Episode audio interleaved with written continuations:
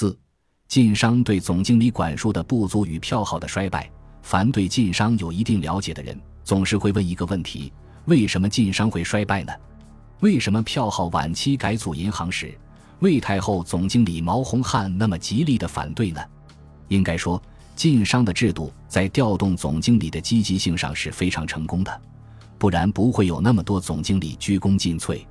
我认为，晋商票号改组银行时，总经理阶层，尤其是毛洪汉的激烈反对，更多不是因为待遇、岗位等原因。而主要是因为在对官银行成立后票号的发展前途的判断上，毛洪汉和李鸿林出现了分歧。前者认为形势大好，不过几只苍蝇在叫唤，因此主张维持原有体制不变，认为只要在工作方法、策略上改变一下就可应对变局。后者认为形势危急，有大厦将倾之忧，因此呼唤改革，要求改组银行。最后的结局是毛洪汉利用了制度赋予他的独断权力，压制了事后证明是正确建议的李鸿林的改革的呼声。社会成员间在对某一问题上持有不同的意见是很正常的，因此不能说毛洪汉反对改组银行就是守旧，就是担心别人夺他的位置等。这种从道德角度判断人的行为的做法是不足取的，违背了辩证唯物主义的最基本原理——物质决定意识。我认为，晋商票号改组银行受阻反映了两个事实：一是晋商总经理的知识结构需要调整，需要学习新知识。在变革时代，高层经理的学习远比基层员工的学习重要；而在总经理阶层的学习中，对人文社会科学的学习远比对业务基本功的学习重要，因为这会影响到总经理对社会发展趋势、行业发展方向的判断。二是晋商对总经理的约束的制度有缺陷，应该说，任期制本身就是对经理的很大压力，不行就走人。但从行将造成危害到实际造成危害，再到发现危害之间，毕竟有一段时间的间隔。在这种情况下，如何将总经理经营中造成的危害降到最低点呢？这就需要对总经理进行监督。就总经理的行为可能发生的影响来看。最适合监督总经理的是三种人：一是消费者，二是内部员工，三是合作伙伴。从总经理的经营能力、努力来看，消费者市场的监督确实关键。财东可通过经营业绩这个指标来判断经理的经营能力。为了自己所投资产的安全，财东若觉得总经理的经营确实有问题或行将有问题，先是要求其改正。反复劝说还是不听，或者将其免职，或者逼迫对方辞职。晋商财东中有不少人就这么干过，如屈元贞财东与哥哥屈元朝协商分家后，对自己分得的那部分资产，邀经理们按他的一套新办法办。但经理们一来不习惯他的这套新做法，二来期他年轻，因此抵制的很厉害。徐财东一怒之下，连着罢免了几位经理。随着改革的初见成效，经理们终于服气他了，认为到底将门出虎子。进入民国以后，徐家又有一位茶庄总经理，在二十年代后期失去了财东的信任，未到任期结束即被迫辞职。乔家也发生过类似瞿家那样对总经理不信任，迫使总经理辞职的事情，只是这时发生在名气更大的大德恒总经理严维藩身上。严维藩是乔治庸主政时非常隆重的从外面聘请的人才，对大德恒的发展贡献很大。严维藩在晚清覆灭前即看出单搞票号不行，必须发展现代工业，因此对搞现代工业很热心。阎锡山主政山西后，慕其大名，礼聘他担任山西工业发展局局长，仍兼大德恒票庄总经理。乔才东对此很不满意。认为一心不可二用，既然应了阎锡山的差，就不要再在乔家任职。尽管阎维藩一再表示阎锡山那边只是兼职，是个虚衔，仍把主要精力放在大德恒的发展上，并表示愿将阎锡山那边的薪水全部捐出，但乔才东还是不依，严维藩无奈只好辞职。这些事例都说明，财东为了维护投资资产的安全。一旦发现总经理的经营有问题，会当机立断，不等任期结束，即搬出资本家的权利，或将总经理免职，或逼迫总经理辞职。但上述事例都是财东发现了总经理经营上的问题，失去了对总经理的信任后，才采取果敢行动的。由于财东位居企业经营的最后方，接受市场的信息本来就慢，加上财东也有懈怠之心，这就意味着往往是在公认的重大损失造成时，财东才感觉到，方通过更换总经理的办法来解决。如侯家财东就是在为自五连号造成重大经营损失，感觉事态严重时，才罢免了坚决反对改组银行的裕太后总经理毛洪汉的职务的。电视剧《乔家大院》里面也讲到，乔致庸在包头直到把做霸盘造成的不良影响挽回后，才罢免了富字号总经理顾天顺的职务的。可是，当重大损失造成、局面非常被动时，换任何人也是无济于事的。在这种情况下，如何约束总经理的不当行为，将其危害降到最低点呢？这就需要来自员工和合伙伙伴的监督，尤其是来自员工的监督。毕竟，员工长期在市场活动，会形成一定的关于经营的经验性的认识，他们会察觉到经理经营上的问题，因此应利用员工对市场熟悉、反应快的特点来规范经理的行为。另外，合作伙伴长期在市场上活动，市场经验丰富，阅历较广，亦能比较早地感受到企业经营中存在的问题，因此也应很好地利用合作伙伴的力量。在这个问题上，晋商做得很不够，在股份公司的制度安排上遗漏了这一点。若加上这一块，就构成了现代企业制度的监事会的功能。无疑，这是一个重大的缺陷。不然，晋商票号转轨银行不至遇到那么大的阻挠。在这方面，西方的企业制度比我们的更能调动各方面的积极性，更能发挥出团队规模经济的力量。西方企业的监事会就是通过参与企业生产过程的各方面代表的信息反馈，来判断经理人的能力和品德，判断企业可能发生的问题及未来的发展方向等等。他们往往每年举行职工代表大会、顾客代表大会、合作伙伴代表大会等，目的是通过和第一线员工、顾客和合作伙伴的及时沟通，使财东们得到关于经理权力运作过程中可能存在的不足及如何改正的信息，从而迅速纠正错误。迫不得已，也可中途将总经理换下，目的是使总经理所造成危害降到最低点。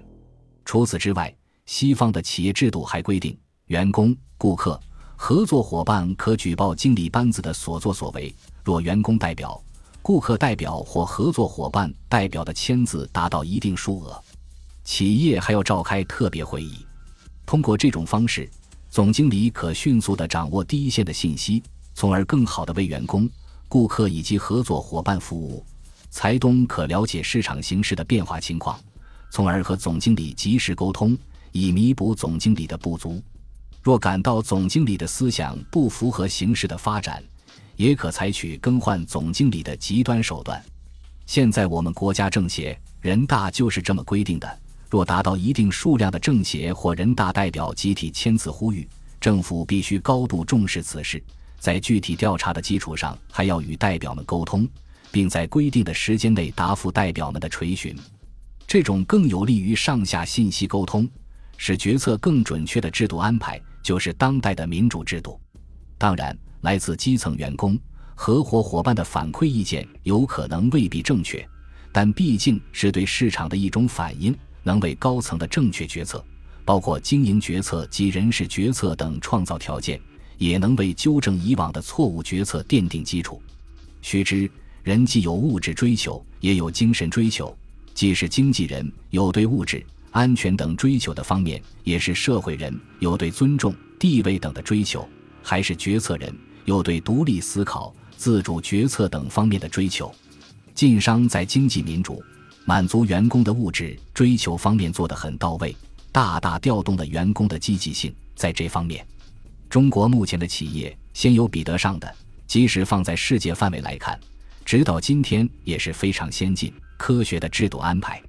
但在政治民主。即满足员工对尊重、地位，特别是独立思考、自主决策等的追求方面做得很不够，没有将员工这方面的能量发挥出来。即使员工在重大社会转折面前觉醒过来，有意识反映自己的呼声，也要被高层经理官之以对抗领导、自谋发财的罪名硬性打下去。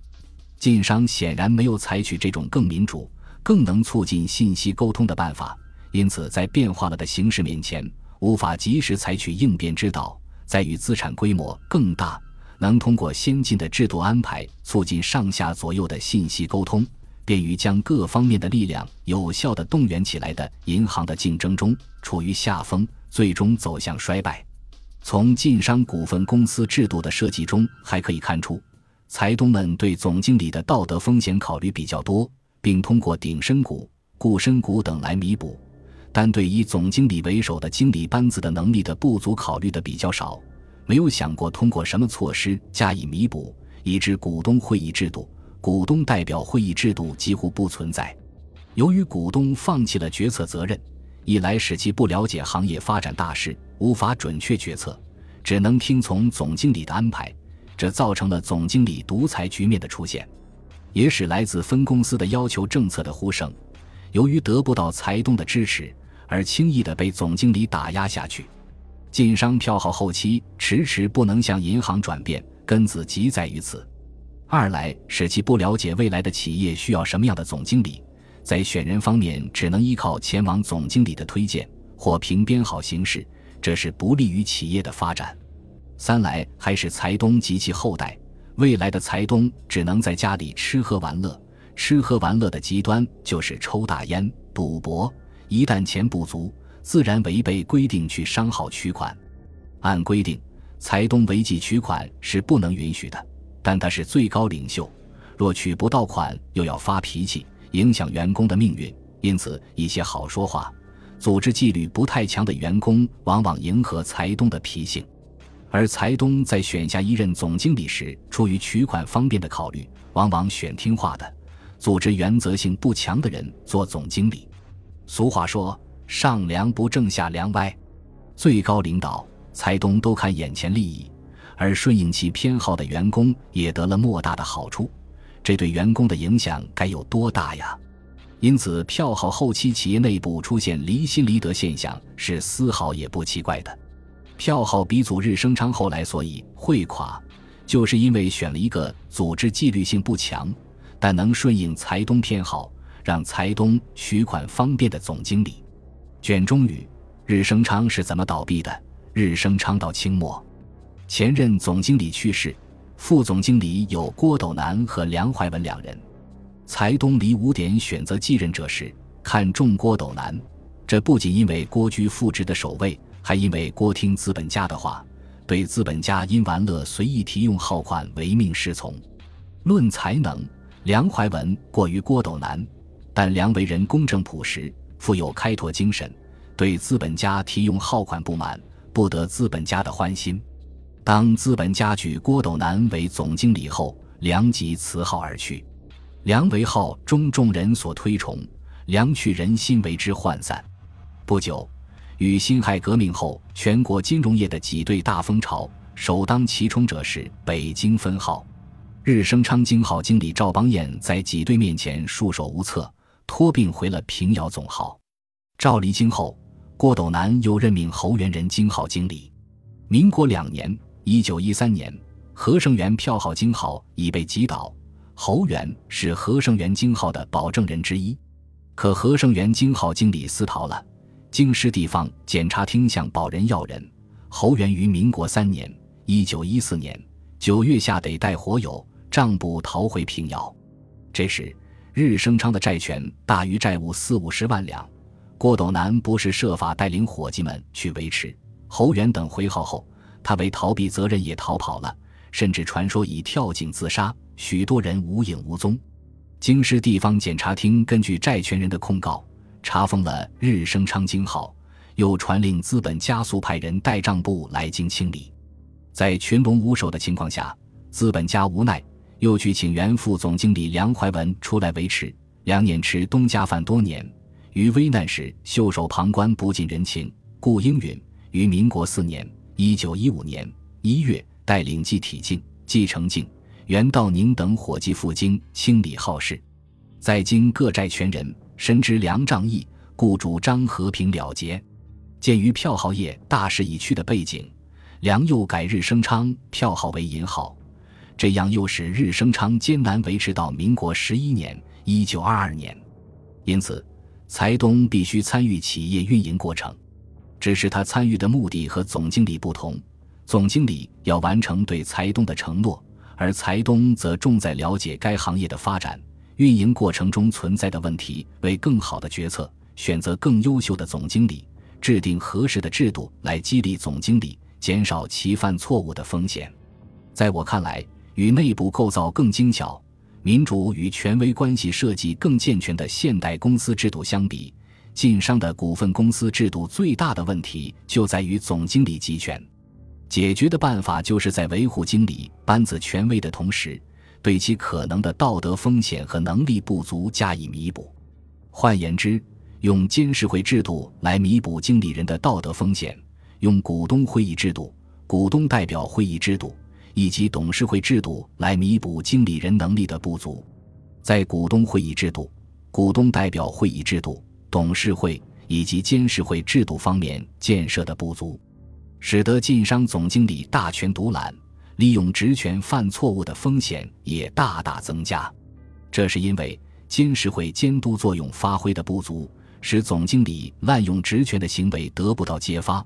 而股东决策作用发挥的不足，使总经理滥用职权的危害往往等若干年后才能充分暴露出来，才能予以纠正。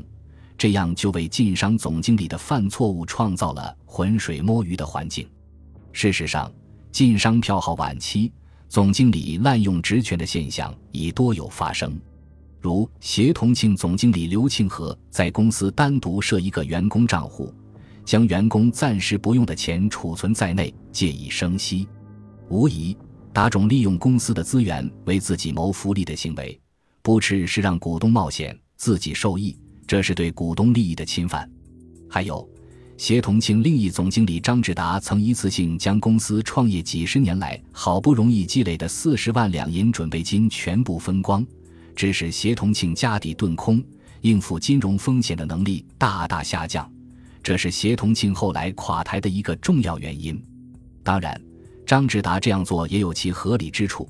这就是对财东经常违反协定到企业提款不满，心想与其被财东花光吃光，还不如都分下去，让大家得点好处。孔子曰：“君君，臣臣，父父，子子。”意思是说。做君的像个君的样子，做臣的像个臣的样子，做父亲的像个父亲的样子，做儿子的像个儿子的样子。这是就每个岗位的职责而言的，是我们奋斗的目标和追求的理想。但生活不是真空，总是要面临各种各样的情况。试想，君已经不君了，臣再不臣，岂不是天下大乱？这是一个经理人对财东、对员工、对存户。对社会应有的态度吗？那么，为什么前期行之有效的制度安排到后期会发生问题呢？这主要与制度的配套环境有关。任何制度都是一定环境下的产物，环境变了，制度自然也要随着变化。